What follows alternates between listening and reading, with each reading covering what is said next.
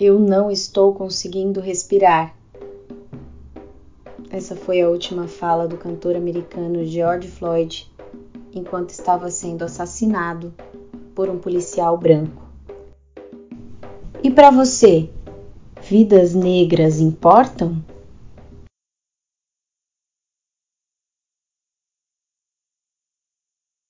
Por aqui, Lauren Lima, idealizadora do canal de podcast Teatro Educa, e hoje nós vamos contar com a participação do líder do grupo Raiz Ancestral, Diego Santos.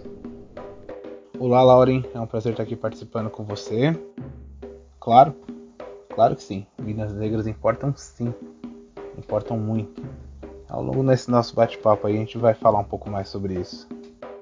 Agradeço mais uma vez a sua participação aqui conosco. Eu gostaria de começar o nosso bate-papo, é, ouvir você falando, na verdade, sobre ancestralidade e como essa relação tem que ser discutida na sociedade, sabe? E quais são os recursos que a gente precisa se valer para construir narrativas onde as pessoas de todas as etnias é, se acolham e se respeitem. Imagino que agradeço o convite, né? E ancestralidade, o que é ancestralidade? A ancestralidade ela é a herança dos nossos antepassados, né? E não tem como a gente falar de ancestralidade sem falar do tão conhecido berço da humanidade, né? O continente africano. É, se a gente for para fazer uma análise entre África, o continente, o continente africano e o Brasil, a semelhança já vem desde as formações, falando agora na parte mais de geografia, né? É, as, as, semelhanças elas são encontradas desde as formações rochosas, né? os fósseis dos animais que foram encontrados, os rastros de vegetação e o recorte litorâneo. Se você for verificar, os continentes são muito parecidos. A melhor forma de abordar essa relação, eu creio que seja fomentando os debates sobre a cultura é, ancestral.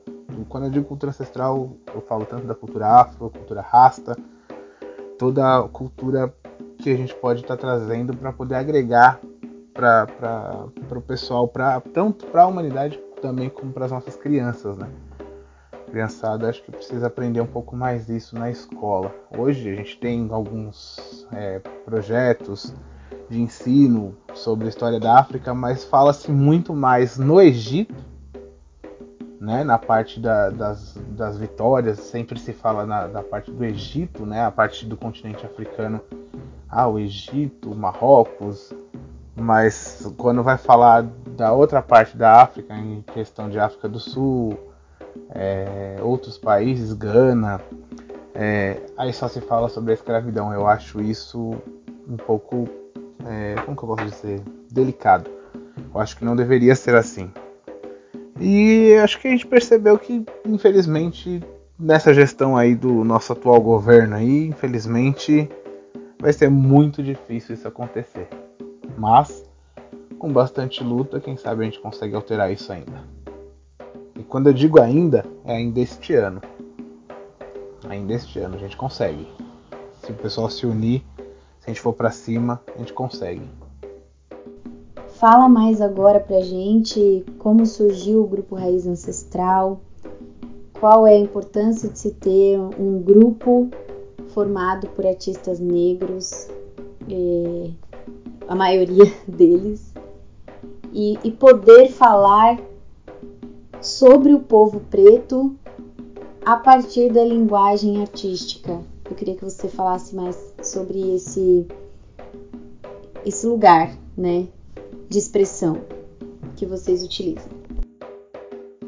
O Grupo Cultural Raiz Ancestral é um grupo relativamente novo, né? A gente costuma dizer que ele ainda é um bebê. Ele tem dois anos e ele nasceu num, o berço dele já é uma religião de matriz africana, né? Ele nasceu dentro de um terreiro de umbanda. É, eu comecei a pensar é, como que eu posso te, te explicar melhor? É, assim, é, na umbanda, no caso que é a religião que eu faço parte, é, existem festivais de músicas, né? Festivais de, de cultura e arte umbandista, né? A gente pode dizer assim, onde a galera apresentava pontos cantados, né, novos de composições próprias, para concorrer é, a um troféu, no caso, e divulgar um pouco mais sobre a religião, né? Que foi um jeito que o pessoal conseguiu achar para poder expandir e divulgar mais a religião. Então a ideia inicial do grupo era essa, né? A nossa ideia inicial era, ah, vamos participar de um festival, vamos levar cantigas novas para a galera, né? Vamos é, expandir nossos horizontes, né? Não só ficar fechado dentro do terreiro. O terreiro teria que sair para a rua dar as caras, não ficar fechado. E a partir daí a gente teve contato com outros grupos, no caso o meu professor de percussão, o Chorão Trindade, ele foi uma das pessoas que encorajou a gente a ir para cima, né? E aí nisso, a partir daí, foi que a gente começou a ter uma noção do que, que era a parte cultural, não só ficar focado na parte religiosa, né? Então a gente falou, poxa, a gente pode, pode unir a cultura e, e a religião. Que, que, a gente pode fazer? O que, que a gente consegue? Onde a gente consegue chegar? E aí a partir daí foi que a gente começou a correr atrás, colocamos na, na internet atrás de busca, busca de artistas, é, fomos atrás de uma galera chegou uma galera de peso com a gente. É, ainda não está totalmente fechado o nosso, o nosso plantel. Estamos com inscrições abertas para novos artistas, novos músicos também. Time de percussão a gente tem uma galera, mas ainda falta um pouco mais. E assim, é, foi uma, um jeito da gente poder expressar também a nossa, a nossa opinião, né? Afinal, um grupo cultural ele não é só simplesmente você chegar, subir no palco e apresentou, acabou, legal, bonitinho, vamos embora. Não.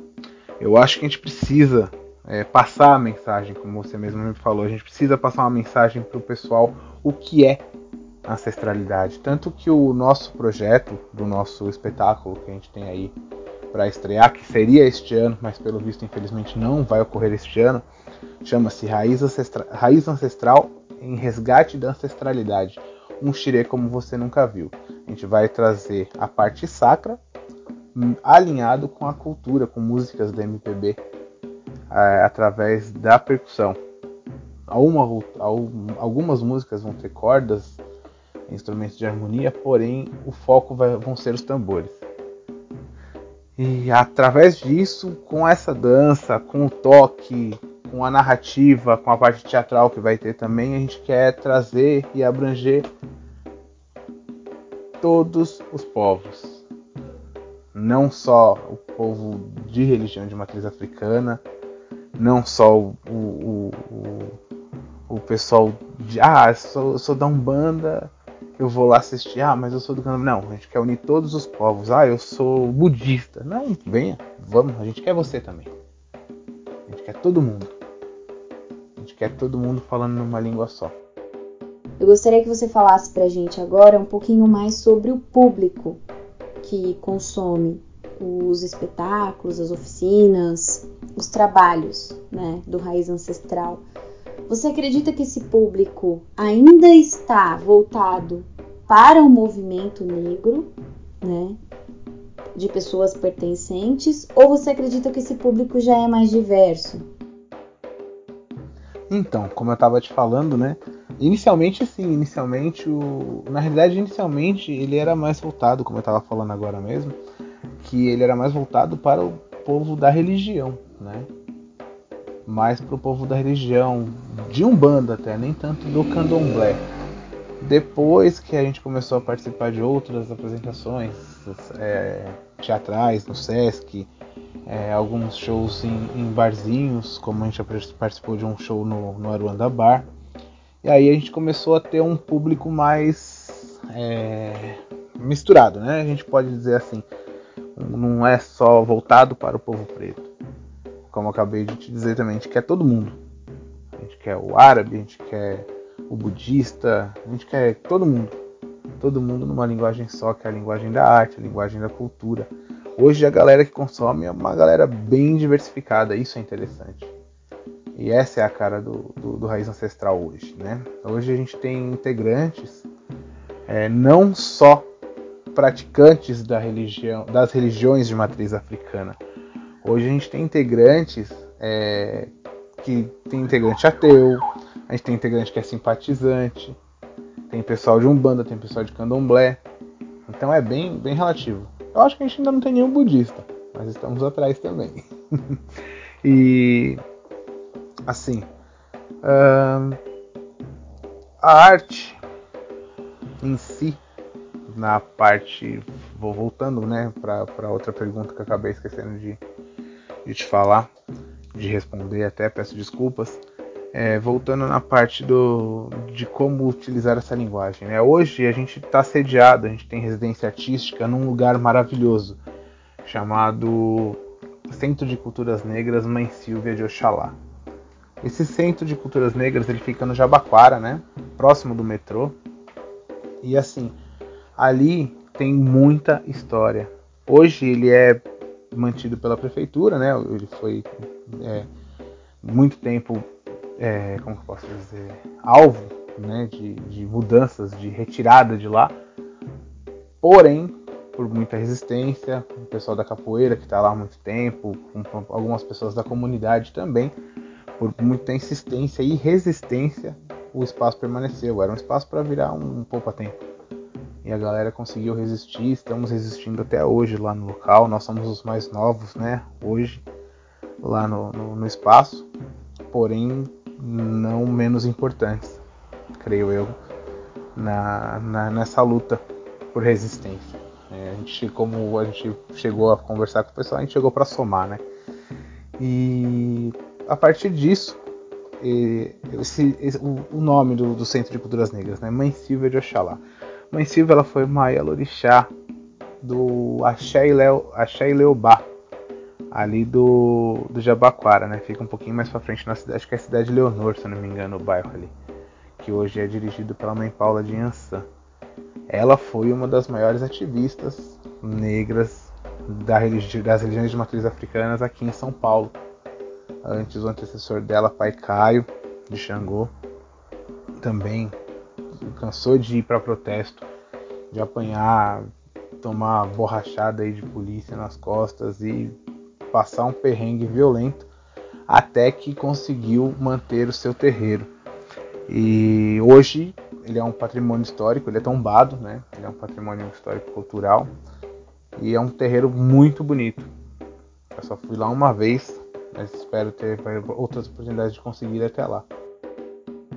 Agora eu gostaria que você falasse para nós um pouquinho sobre a manifestação de ódio que as pessoas ainda reproduzem em relação às religiões de matrizes africanas. Manifestação de ódio das religiões de matriz africana. O que, que acontece?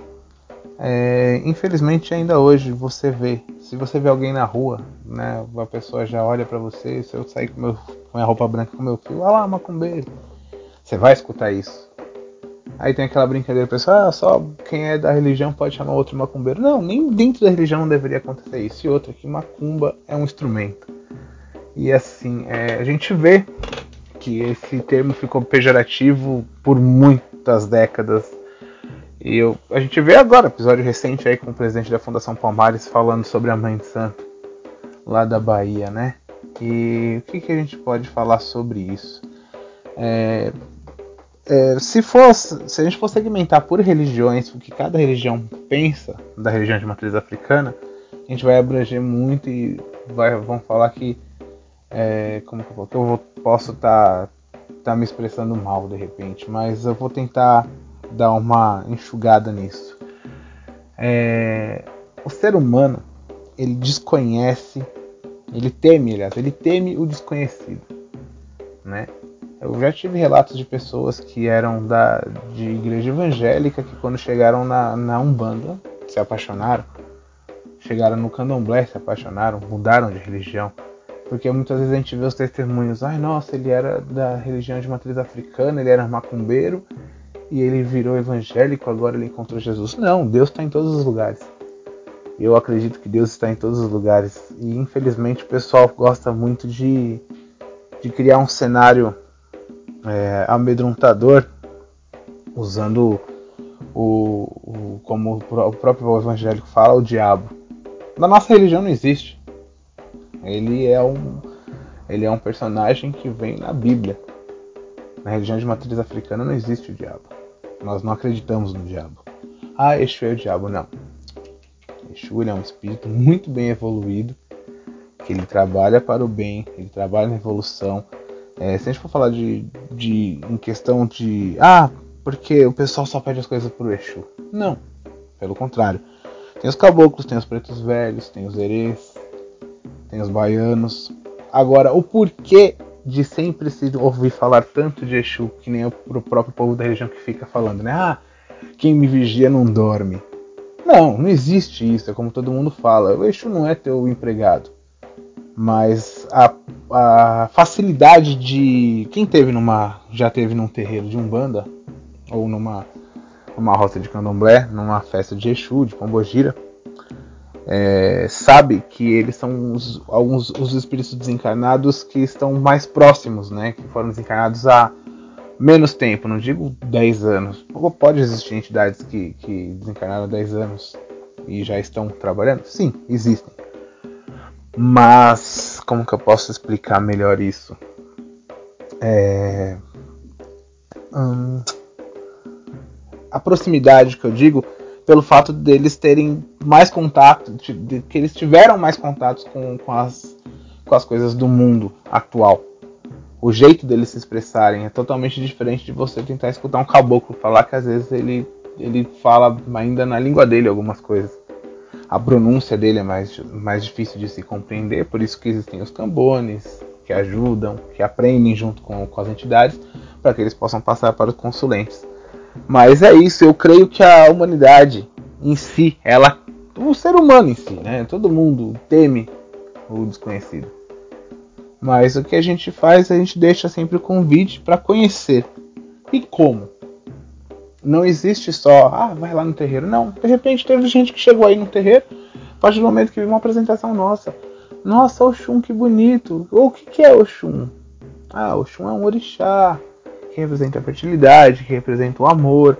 Nossa, que interessante, onde encontro mais sobre isso? Você vai encontrar assim, assim, assim. Se você for ler para ler os itãs, que são as lendas do, dos orixás, a fonte que eu bebo é Pierre Verger. A fonte que eu bebo é Verger. Não tem, não tem pesquisador melhor, eu acho, hoje, né, em livros assim. A gente tem outros livros na parte de Umbanda, que é W.W. Mate Silva, é, Rubens Saraceni, mas na religião de matriz africana, uma fonte que eu bebo, que eu, eu sempre indico para todo mundo, é Verger. Aproveitando, já deixo até uma indicação aí, uma dica de, de documentário que assistam Pierre Verger Mensageiro entre Dois Mundos. É um documentário que narra, ele é narrado e apresentado pelo Gilberto Gil, que fala sobre a vida dele, né? Que o Pierre Verger foi um fotógrafo e um etnógrafo francês e frequentador do candomblé. Fica a dica aí pro pessoal, quem quiser assistir, só pesquisar lá no Google que vai achar. Mensageiro entre dois mundos. É muito bom este documentário. Aí você vai entender um pouco mais sobre a religião de matriz africana, no caso o candomblé. E aí ali tem muita coisa interessante, o pessoal vai conseguir ficar preso na telinha ali e vai começar a entender um pouco mais. Uh, e verificar o que, que é a, a essência do orixá, né? A gente fala, se a gente for falar em candomblé, o orixá ele é a essência, né? Ele é, ele é todos os elementos da natureza.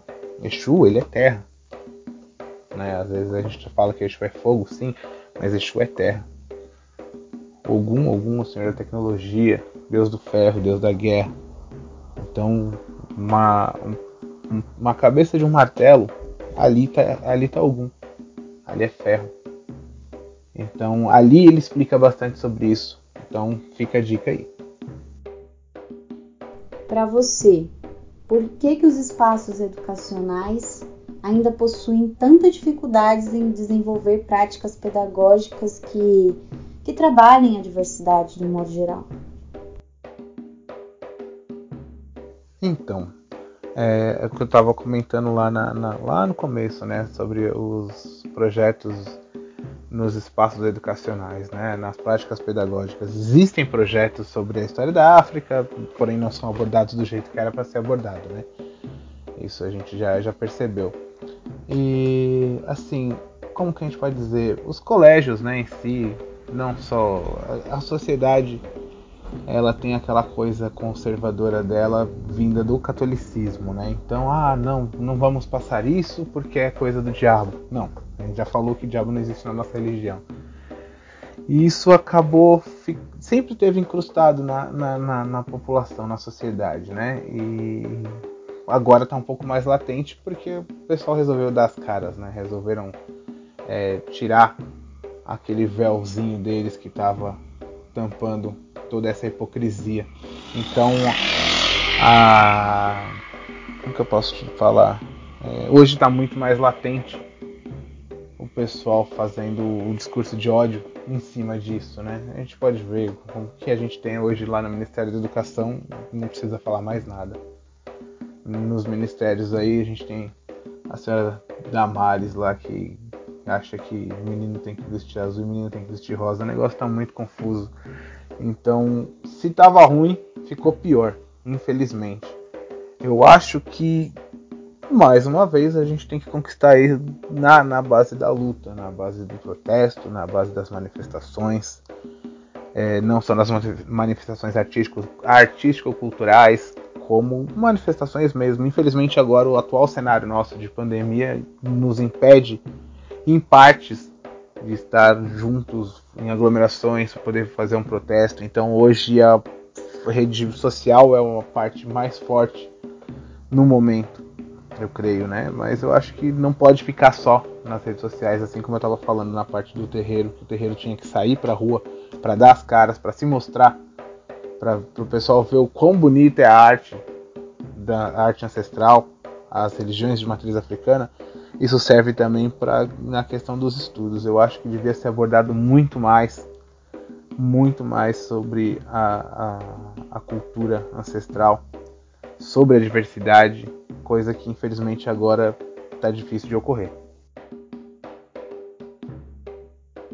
Como artista educadora, eu sempre tenho essa dúvida de como associar arte, cultura e educação sem parecer estar evangelizando as pessoas, sabe? E eu gostaria que você falasse um pouquinho mais sobre isso e o que, que você entende que a gente pode fazer para dialogar entre essas linguagens com a sociedade sem parecer que está tentando inserir a, religião, por exemplo. Assim, qualquer forma que a gente for tentar abordar, sempre vai ter aquela famosa discriminação, a famosa intolerância, dizendo que a gente está querendo causar. É, é, como é que fala? Tentar converter o pessoal, como você estava mesmo falando, essa dificuldade. E, ou se não, falar que a gente está fazendo algum tipo de militância, né? É a palavra que eles estão usando agora na moda deles aí.